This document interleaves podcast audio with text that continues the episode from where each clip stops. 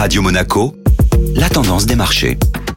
Radio Monaco, la tendance des marchés avec Société Générale Private Banking. Bonjour Clémentine Rousseau. Bonjour Benjamin. Quelle est la tendance de ce début de semaine? La semaine dernière, la Banque Centrale Européenne s'est réunie pour décider de l'évolution de son plan de soutien à l'économie. Christine Lagarde a rassuré les marchés. Alors oui, le rythme des achats d'actifs va ralentir, en passant de 80 milliards de dollars par mois à entre 60 et 70 milliards. Mais il ne s'agit à ce stade que d'un rééquilibrage dans un contexte où l'activité de la zone euro se reprend. Dans cet environnement, les investisseurs sont à la recherche d'une direction. L'indice phare de la Bourse de Paris, en léger repli vendredi dernier, récupère ses pertes sur la séance d'hier en hausse de 0,2%. Et du mouvement du côté de l'or noir. Les cours du pétrole ont bondi hier en passant au-dessus des 70 dollars le baril. Les perturbations liées aux installations pétrolières dans le golfe du Mexique pourraient amenuire la production et donc l'offre de pétrole. Le secteur pétrolier sort du lot sur la séance d'hier. Les titres des groupes tels que Total Energy, Technip et Valurec progressent entre 3 et 7%. Clémentine Rousseau, merci.